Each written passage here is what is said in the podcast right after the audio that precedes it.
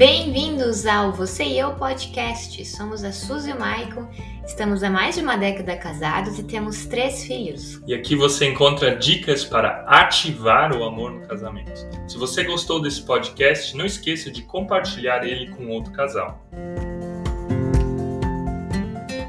Quero te fazer uma pergunta agora bem sincera, responda ela para mim. Você está feliz com a pessoa que casou?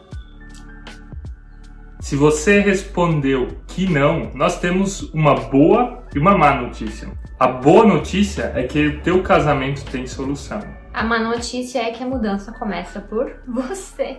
Sim, a mudança começa com você, mesmo que o outro, que o teu cônjuge tenham atitudes negativas e que te deixem triste. Quando estamos casados, geralmente a gente espera que o outro mude alguma coisa, a gente espera que é o outro que cuide das finanças, a gente espera que é o outro que fale menos para a gente não brigar.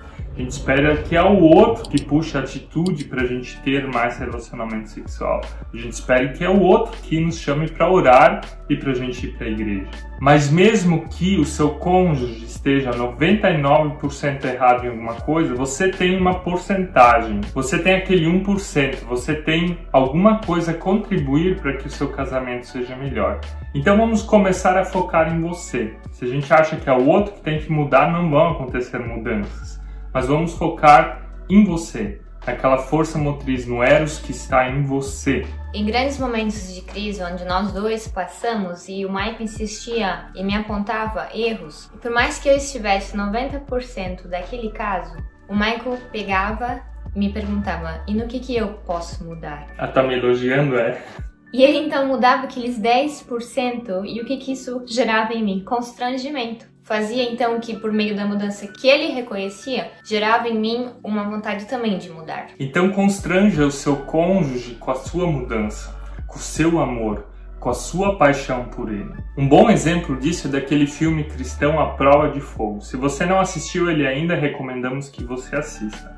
O filme descreve a história de um casal que está em crise. O personagem principal dele é um bombeiro chamado Caleb ele dedica muito tempo, muita energia, muita força para o seu trabalho. Ele ajuda pessoas, ele socorre pessoas, ele entra em prédios cheios de fogo, ele mergulha nas profundezas para resgatar alguém que está se afogando. Mas ele não consegue cuidar do casamento dele, tá uma droga. E ele é casado com a Catherine, que trabalha na imprensa de uma clínica. E um dia ela chega para ele e anuncia que quer se divorciar. Cansou dessa vida, Cansou da falta de paixão, da falta de eros no casamento e ele toma um choque. Este bombeiro arriscava a sua vida para salvar outras vidas, mas não usava essa intensidade para salvar o seu próprio casamento. E quando a Caterina então anuncia o fim do casamento, ele está prestes a aceitar isso. Ele vai lá então no pai dele, o pai dele então dá um conselho de ele durante 40 dias fazer uma prova, que é a prova de fogo de fazer alguma atitude de paixão, alguma atitude de amor. E aqui é, entra a questão do Eros para ela, mesmo que ela não retribua isso de volta. O bombeiro Caleb então acata essa sugestão.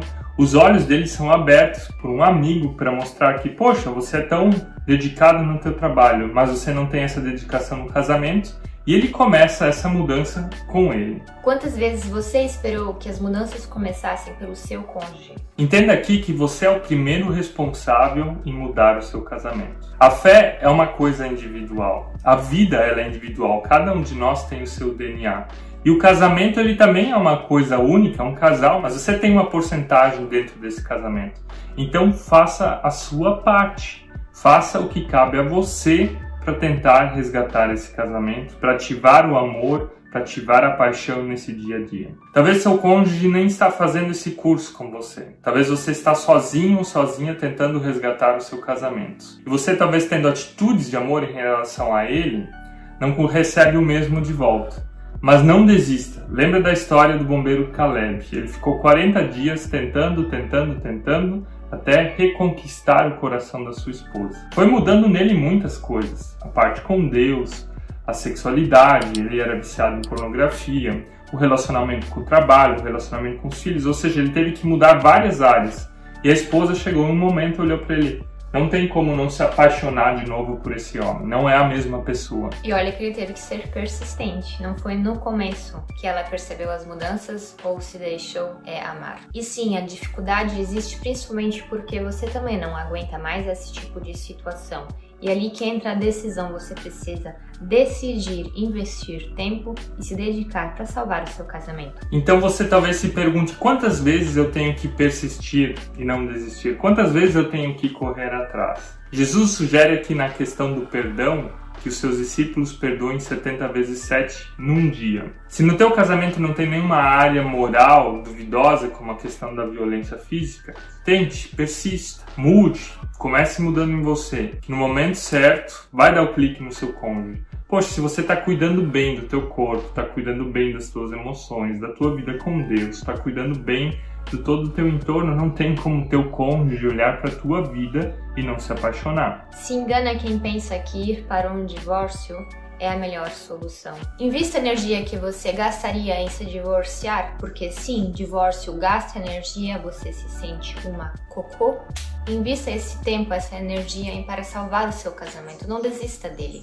Algo que você deve evitar nessa fase difícil, quando o seu casamento está em crise, são ameaças, são chantagens, são falas do tipo: ah, vou sair de casa, nós vamos nos separar, nós vamos nos divorciar, porque isso não cria harmonia, não vai criar paixão. Você vai se apaixonar por alguém que fica te ameaçando o tempo todo? Mas troque isso por outras coisas, por mais difícil que seja. Troque por olhares, troque por carinho, troque por beijo, troque por atitude se você não consegue fazer a parte física mas atitudes que demonstram amor. Preparar um café da manhã, limpar a casa, cuidar dos filhos, são pequenos gestos, pequenas atitudes que você pode implementar para mostrar a sua mudança pessoal. Imagina agora que você e o seu cônjuge foram parar numa ilha deserta, só vocês dois lá.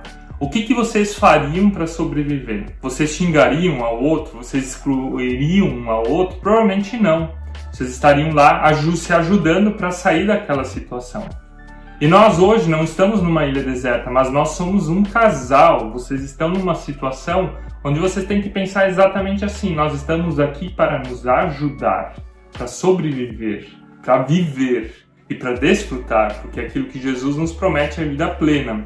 E vida plena não só no sentido de fé, mas uma vida plena aqui nessa terra. Esperamos então que você lute pelo seu cônjuge e não acabe sendo um canibal. A verdade é que o casamento ele é feito para superar crises, dificuldades, para vencer coisas juntos. Se fosse tudo muito fácil, não seria legal. O casamento está aí para isso. O casamento sim, ele é difícil, mas ele é uma forma que Deus nos dá para que o outro, o cônjuge, nos lapide. Deus usa o outro para nos lapidar e para que nós nos tornemos uma pessoa melhor. Nosso canal se chama Você e Eu, mas a mudança não começa com você ela começa com eu. Queremos te convidar agora a começar essa mudança nesse dia. Diante de Deus, diante do seu cônjuge.